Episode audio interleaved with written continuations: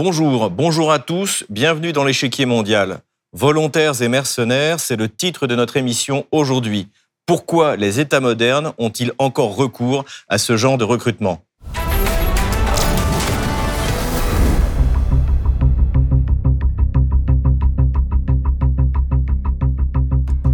18 mars 2023, le désormais célèbre entrepreneur de guerre Yevgeny Prigogine a annoncé qu'il comptait que la société militaire privée Wagner recrute 30 000 soldats d'ici le milieu du mois de mai 2023. Wagner et Yevgeny Prigogine sont la face la plus visible d'une forme de guerre qui peut paraître nouvelle, mais qui, dans l'histoire militaire récente, est en fait apparue au début des années 90. Cette nouvelle forme a pris son essor avec les guerres en Irak et en Afghanistan. Tous les conflits de ces 30 dernières années ont fait appel au mercenariat et au volontariat. Le 21e siècle, en ce sens, n'a ainsi pas réellement innové en la matière. Les guerres ont toujours attiré des volontaires en quête d'une noble cause à défendre, d'aventure ou d'argent.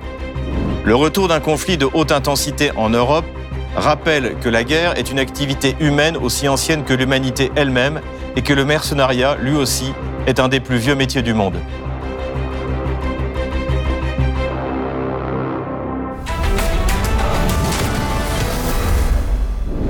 Depuis le début de l'opération spéciale russe, les médias internationaux ont régulièrement évoqué la participation d'unités de volontaires et de mercenaires de part et d'autre de la ligne de front.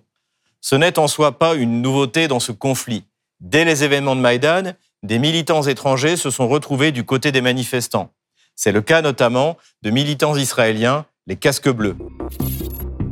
L'ex-soldat de devenu révolutionnaire ukrainien.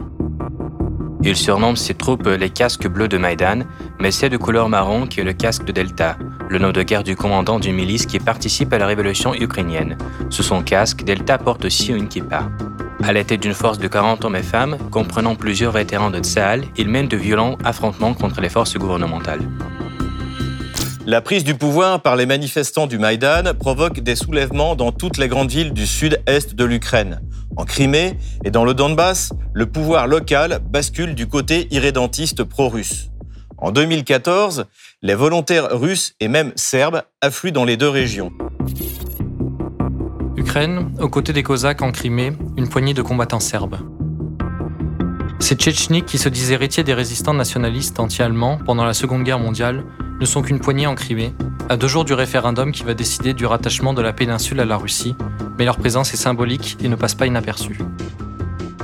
Le nouveau pouvoir qui vient mobilise lui aussi ses unités, dont beaucoup de membres étaient déjà sur la place Maïdan. Des groupes comme Azov, le Pravi Sector ou la misanthropique Division, créée en 2013 en Ukraine, s'ouvre à des volontaires étrangers. Selon Libération, le Français de 32 ans, Wilfried Blériot, mort en juin près de Kharkov, faisait partie de ce mouvement. Le volontaire français tué en Ukraine aurait eu des liens avec l'extrême droite française. Le compte Telegram de la misanthropique division, fondée par des vétérans de Maïdan et du Donbass, rend hommage à Wilfried Blériot, normand, fier membre de la WSM division, légionnaire français, homme qui a combattu contre le bolchevisme et les antifascistes toute sa vie. Avant de poursuivre, notre frère d'armes est mort le 1er juin en défendant l'Europe et l'Ukraine des hordes asiatiques. Cet afflux de volontaires s'amplifie en effet à partir du 24 février 2022. Côté ukrainien, Kiev met en place une légion de volontaires qui attire des combattants de valeur inégale comme Mikhail Siaka qui repart immédiatement en France après avoir franchi la frontière et subi un bombardement russe. Voilà, la base vient d'être bombardée, on s'en va. J'ai des copains qui sont morts, donc on se recule, on se barre.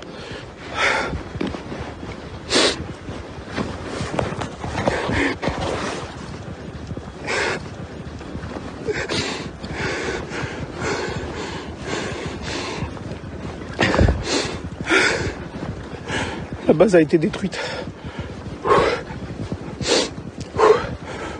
Faut que je reprenne deux minutes là. Voilà. La base a été détruite. Et il y a eu un bombardement là-bas aussi. À l'instant. Voilà. Les gens qui disent que c'est pas vrai. attends, on est rentré par où là? D'autres, en revanche, ont déjà une sérieuse expérience militaire, comme ce volontaire américain mort en janvier 2023. Un ancien militaire américain tué en Ukraine. Un ancien militaire américain, membre d'une unité de commando d'élite qui avait déserté en 2019, a été tué en Ukraine cette semaine, annoncé vendredi la marine américaine.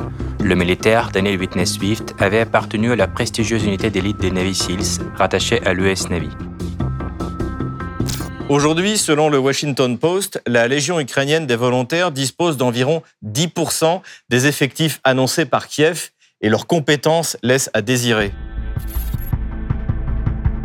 Défenseurs de la démocratie et Rambo en herbe, les combattants étrangers volontaires de l'Ukraine. On estime qu'entre 1000 et 3000 de ces combattants étrangers seraient actifs, la plupart servant dans trois bataillons de la Légion internationale. Des responsables ukrainiens ont déclaré au printemps dernier que 20 000 personnes de plus de 50 pays différents s'étaient portées volontaires. Mais l'écrasante majorité de ces combattants semble être rentrés chez eux avant l'été. Côté russe, les armées des républiques populaires de Lugansk et de Donetsk et les compagnies militaires privées ont également ouvert leurs rangs aux volontaires étrangers, sans pour autant en faire une telle promotion comme la presse occidentale l'a fait pour Kiev. Lorsqu'il a fallu en revanche augmenter les effectifs et le professionnalisme des combattants, l'appel au mercenariat est devenu une opportunité prisée par les deux côtés de la ligne de front. Il est difficile de connaître le nombre exact de mercenaires présents. Côté russe, on affirme que la contre-offensive de septembre dans la région de Kharkov est essentiellement le fait de mercenaires, notamment polonais. Vladimir Rogov, membre de l'administration militaro-civile de la région de Zaporozhye, pense qu'au moins 10 000 ont combattu en Ukraine depuis le début. Plus de 10 000 ressortissants polonais ont combattu en Ukraine en 2022, selon un politicien mais pas moins de 10 000 Polonais ont combattu sur le front de l'Est depuis le début de l'opération militaire spéciale. Je parle de ceux qui ont directement participé à une action militaire. Si nous ajoutons les instructeurs qui ont formé les forces armées ukrainiennes, alors nous pouvons en ajouter encore 2000 sans hésitation, a déclaré le politicien. Pour l'OTAN, L'utilisation de mercenaires possède l'avantage de permettre d'envoyer des soldats des pays membres combattre en Ukraine tout en prétendant ne pas prendre part au conflit. Côté russe, il est également difficile d'évaluer le nombre de mercenaires au total.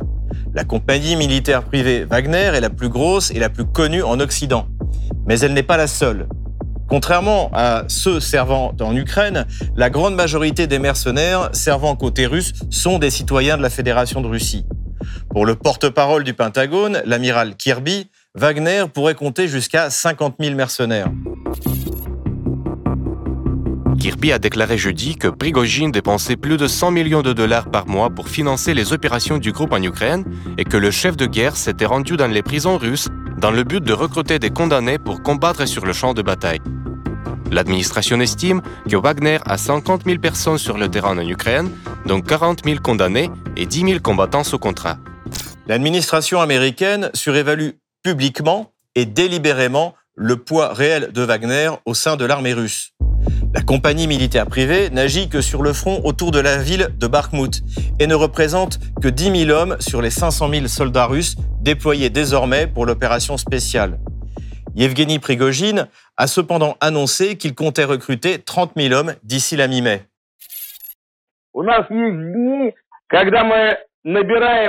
Il nous arrive parfois d'accueillir jusqu'à 1200 personnes par jour.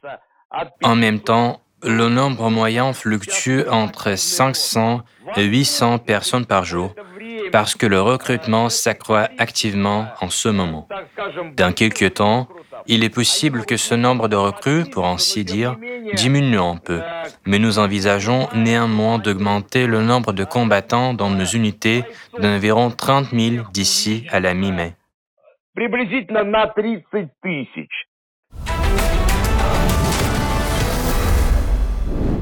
L'utilisation de mercenaires est vieille comme le monde.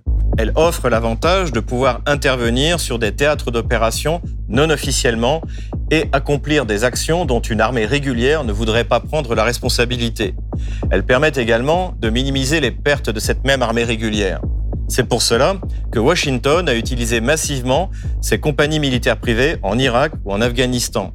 En octobre 2007, la plus célèbre d'entre elles, Blackwater, est impliquée dans la mort de 17 civils à Bagdad. Blackwater, massacre délibéré.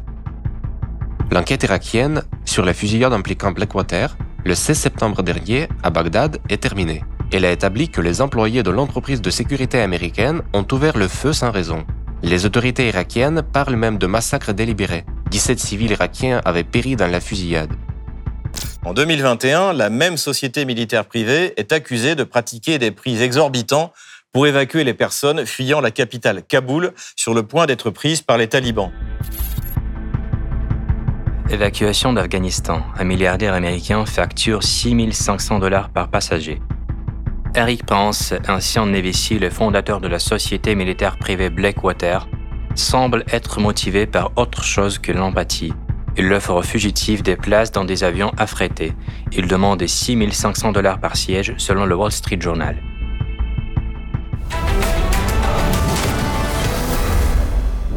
Depuis les guerres de décolonisation, l'Afrique est un terrain propice pour les activités de mercenariat. Et là aussi, les Occidentaux voient d'un mauvais œil la concurrence. En 2019, le général Thomas Waldhauser, chef du commandement américain pour l'Afrique, accuse les mercenaires russes de convoiter les richesses de ce continent.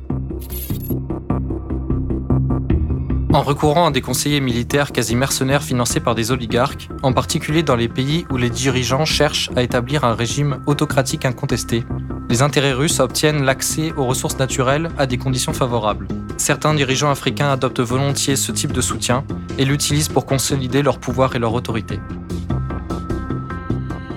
En mai 2022, le colonel Pascal Yanni, porte-parole du chef d'état-major des armées françaises, affirme, vidéo à l'appui, qu'un complot informationnel au Mali a été déjoué. Il accuse Wagner. Ce que ne savent pas ceux qui nous attaquent, c'est qu'on est en train de les observer, on est en train de les filmer, alors qu'ils ensevelissent les corps dans ce faux charnier. On voit un troisième tweet apparaître, il s'agit d'une courte vidéo d'une vingtaine de secondes, où là, quelqu'un filme le charnier, on voit en fait des images de corps enchevêtrés. Et alors ce qui nous permet d'attester euh, le fait que Wagner soit mêlé à, cette attaque informationnelle, c'est en fait, ce sont des renseignements de différentes origines dont, dont, je ne peux pas donner le détail. Parce que dans cette guerre, nous ne devons pas dire à nos adversaires, voilà comment nous avons fait pour euh, prouver les choses. Les mercenaires exercent l'un des plus vieux métiers du monde. Leur présence sur les différents théâtres d'opération, au Moyen-Orient, en Afrique ou en Europe centrale, n'est pas une nouveauté. Le conflit ukrainien démontrera une nouvelle fois que ce n'est pas le salaire qui fait la différence entre le mercenaire et le volontaire. L'un est prêt à tuer pour son employeur, l'autre est prêt à mourir pour la cause qu'il défend. Pour en parler, je reçois Laurent Braillard, reporter de guerre et historien. Bonjour Laurent Braillard. Bonjour à vous. Merci d'avoir accepté notre invitation. Vous avez fait plusieurs séjours euh, dans le Donbass, euh, durant la, depuis 2014, euh, une, en 2015, en 2016, en 2022, vous avez côtoyé euh, des volontaires donc du côté russe. Qu'est-ce que vous pouvez nous dire sur ces volontaires, sur leur motivation? Alors, euh, il faut remonter, je pense, d'abord à 2015-2016, puisque je suis face. Effectivement, j'ai fait un an et demi en tout dans le Donbass. J'ai rencontré énormément de soldats parce que j'ai fait beaucoup de, de positions, de différentes unités. Ce qu'on peut dire, c'est que déjà jusqu'en 2022, c'est une armée uniquement de volontaires. L'armée, les deux armées de la DNR et de la LNR sont composées seulement de République populaire de Donetsk et République populaire de Lugansk. Voilà, RPD. Mhm. Alors, euh, ce qu'on peut dire, et c'est une armée de volontaires. Alors, c'est marrant parce que c'est moi, je suis historien des armées de la Révolution. C'est exactement euh, les mêmes motivations. Donc, c'est des hommes qui sont des locaux déjà, pour une grande partie d'entre eux, renforcés par des volontaires très nombreux de Russie donc j'ai rencontré des gens d'un peu partout, de Sibérie, euh, de, partout de la Russie, également des, euh, des hum, beaucoup de volontaires de Russes ethniques. Je me souviens de Yuri qui est un Allemand ethnique né à Omsk, émigré en Allemagne. Donc beaucoup de Russes qui sont revenus dans le Donbass pour combattre.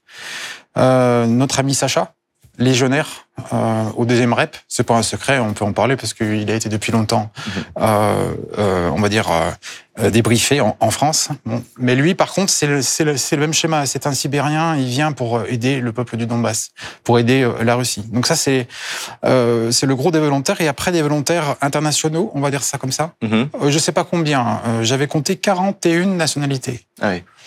Donc j'ai rencontré, euh, par exemple, un Colombien ancien des FARC, il y avait un Hindou, il y a eu beaucoup de... Et leur motivation à eux, c'était quoi? C'était l'argent?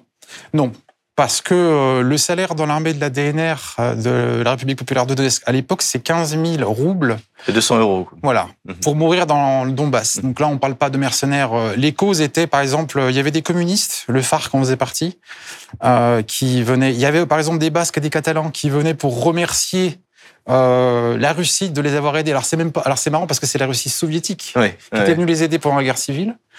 Il y a eu euh, des hindous. Après c'est l'anti-USA qui allait beaucoup motiver. Anti-USA, anti-OTAN. Donc ils sont venus euh, d'un peu partout, des Brésiliens, j'ai rencontré, etc. Beaucoup de Serbes. Donc la, la, cause est nette. Hein. La Russie nous a aidés, on veut aider la Russie. Et, des Tchèques, des Slovaques, des Finlandais, des Grecs alors pour les Grecs, la motivation, c'est que tout le sud du Donbass, comme vous le savez, euh, Xavier, et vous y êtes allé, Mariupol et compagnie, ce sont des villes qui ont été créées par la diaspora grecque. Donc pas mal de Grecs qui sont venus. D'ailleurs, souvent, ils avaient, euh, ils sont nés en Ukraine, ils sont grecs. Ensuite, ils ont immigré en Grèce. Ensuite, sont revenus aider dans l'armée euh, du Donbass. Et alors, quelle différence vous faites entre ces volontaires et aujourd'hui, par exemple, un groupe comme Wagner? Ah bah ça n'a absolument rien à voir. Là, c'est une compagnie privée. C'est pas un groupe réellement de mercenaires parce qu'ils sont russes.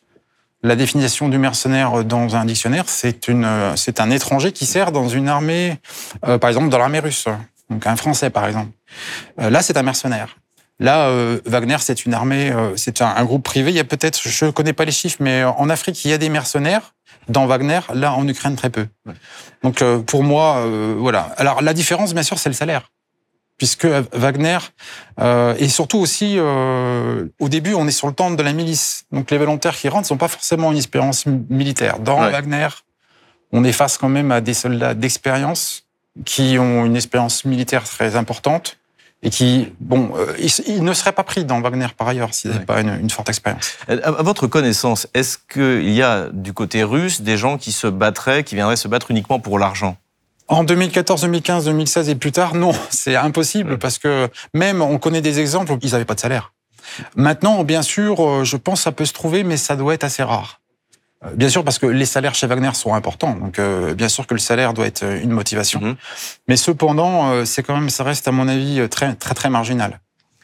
Passons maintenant de, de l'autre côté de, de, de, la ligne de front. Euh, au début de l'opération spéciale, Kiev a lancé un appel euh, aux volontaires internationaux. Donc, ils ont créé cette espèce de, de légion internationale, un peu sur le brigade internationale euh, pro-Kiev.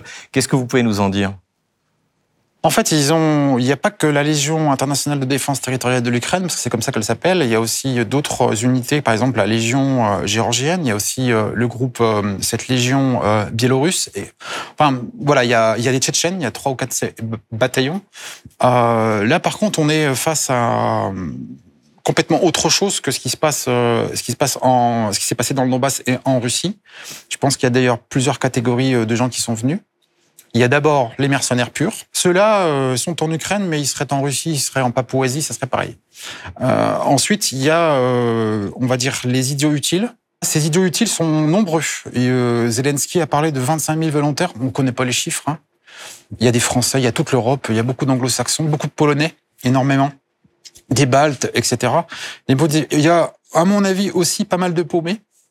On a vu, euh, je l'ai appelé euh, Jacques le Toulousain, ce gars qui était venu euh, sur la base ukrainienne qui était bombardée par les Russes en mars 2022 et qui est reparti aussitôt une fois qu'il a pris les premiers missiles sur la tête. Bon, ceux-là sont partis très vite. Hein. les idiots utiles et puis les, les néo-nazis très nombreux. Alors voilà, ça c'est la question que je voulais également vous poser. C'est en fait ces, ces, unités de représailles qu'on a vu apparaître sur le Maïdan. Qu'est-ce que vous pouvez nous en dire? Quelle est leur motivation? Alors, euh, en 2014-2015 Oui. À la base, euh, c'est des gens qui ont fait le Maïdan. Donc là, on est purement sur des Ukrainiens, mais il n'y a pas que des Ukrainiens, parce que débarquent dans... on a appelé ces compagnies les compagnies d'autodéfense du Maïdan. Enfin, ils les ont appelées comme ça. Mhm. Ils ont fait la révolution, tout le monde les a vus euh, sur les écrans, euh, suréquipés avec des boucliers euh, artisanaux, etc. Et puis on voyait déjà les insignes nazis, les croix celtiques, les Wolfsangel de la SS, etc. Leur motivation était clairement, eux, c'est des bandéristes. Donc mhm. ils ont fait une révolution dans le rêve de la révolution nationale. C'est-à-dire euh, s'emparer du pouvoir peut-être. Ils ont espéré, hein. ils n'ont pas réussi évidemment parce que l'alliance était étrange, c'est-à-dire une révolution financée par les Américains qui, qui l'utilisaient comme point armé. Mhm.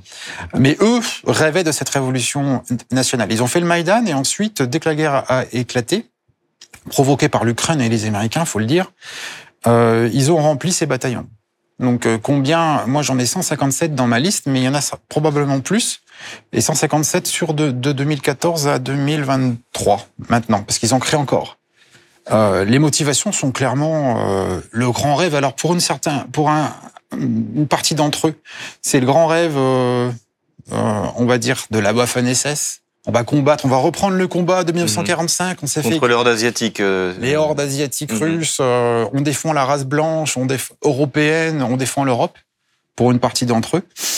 Les autres, euh, euh, il y a de toute façon chez ces gens-là le bondérisme a contaminé par le biais d'organisations comme la Misanthropic Division l'Europe.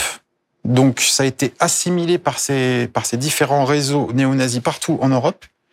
Euh, par exemple, alors en entrant par le football souvent, Les, clubs de fans. Enfin, Pravi, Pravi Sector, c'est euh, c'est le, le secteur droit de, de- du du stade de, de- de foot, en fait. Voilà, on commence par le football, on commence par les groupes paramilitaires. Et en Ukraine, c'était entre guillemets open bar. Donc toute l'Europe est venue aussi. Donc ils ont eu de très nombreux volontaires. Leurs motivations sont idéologiques, clairement. Là, il s'agit euh, de casser du russe. Et il y a euh, un concept ethnique, c'est-à-dire qu'ils sont racialistes. Donc euh, la suprématie, ils, con, considèrent pas le russe euh, comme un vrai Européen, mais comme, comme un intermission, le, le, le sous-homme. Et que- qu'est-ce qu'ils sont devenus aujourd'hui ces, euh, ces, donc ces groupes Ils ont été donc engagés d'abord dans les face aux républiques de, Oui. de Donbass, Dans de divers bataillons. Voilà. Et aujourd'hui, depuis le début de l'opération spéciale, Alors ces bataillons, bon, le plus connu c'est Azov, Mhm. mais il y en a beaucoup d'autres. J'ai parlé de 257 dans ma liste, donc ça fait du monde. J'ai fait 48 historiques euh, en tout.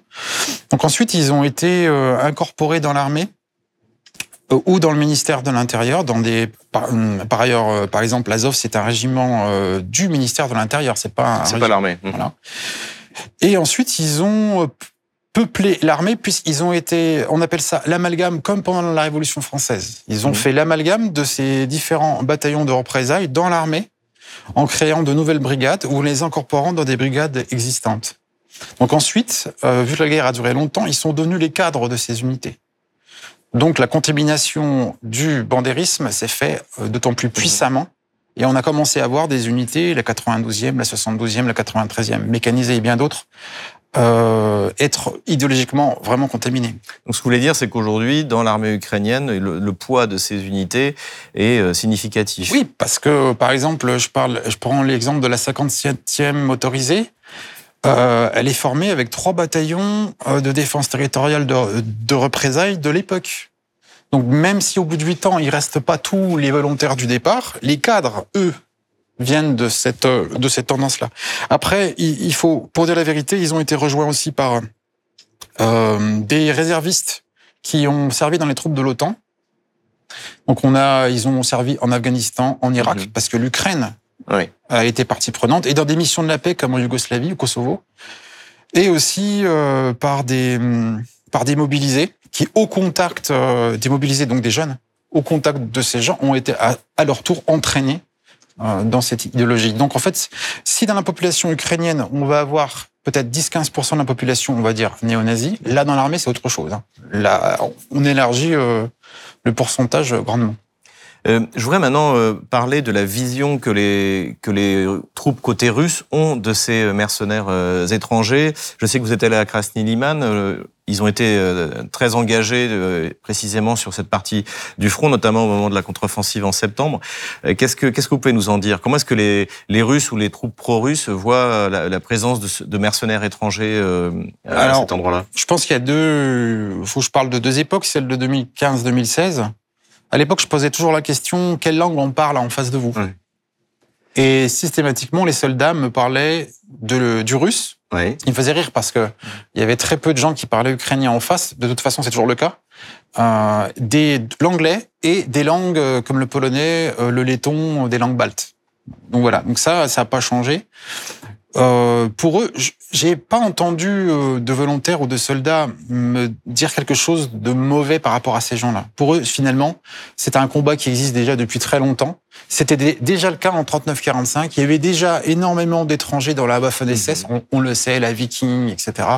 Euh, les Lettons, on n'en parle même pas parce mhm. qu'ils ont ils ont fourni euh, par rapport à leur pays le plus gros contingent de SS par rapport à, tous les autres pays. Ils sont 2 millions. Ils ont fourni trois ils ont fourni trois divisions SS. C'est énorme. Euh, par exemple, quand même, je, veux finir en disant que tous les soldats russes que j'ai rencontrés, j'en ai jamais entendu un me parler de haine du soldat d'en face. Jamais. Jamais, jamais, jamais. Ce sera le mot de la fin. Euh, merci Laurent Braillard. Merci à vous. Je rappelle que vous êtes euh, reporter de guerre et historien. Comme d'habitude, on termine notre émission avec vos questions que vous nous posez sur les réseaux sociaux, Telegram ou Odyssée, avec le hashtag échiquier mondial RT France. Une question envoyée par Marie.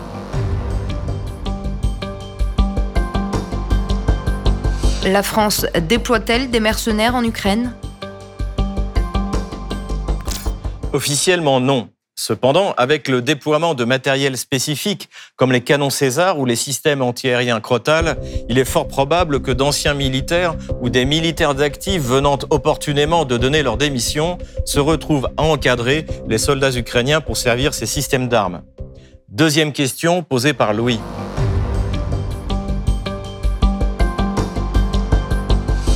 Les mercenaires bénéficient-ils des lois de la guerre les mercenaires n'ont pas le droit au statut de prisonniers de guerre. Tout dépend du bon vouloir de l'armée qui les a capturés. En principe, ils doivent toujours être traités avec humanité, conformément aux garanties fondamentales telles que définies par l'article 75 du protocole additionnel 1 aux conventions de Genève. Jérôme nous a également envoyé un message.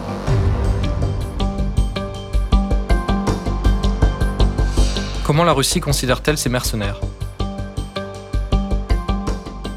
Vladimir Poutine a décrété que tous les participants à l'opération spéciale seraient considérés et traités comme des vétérans.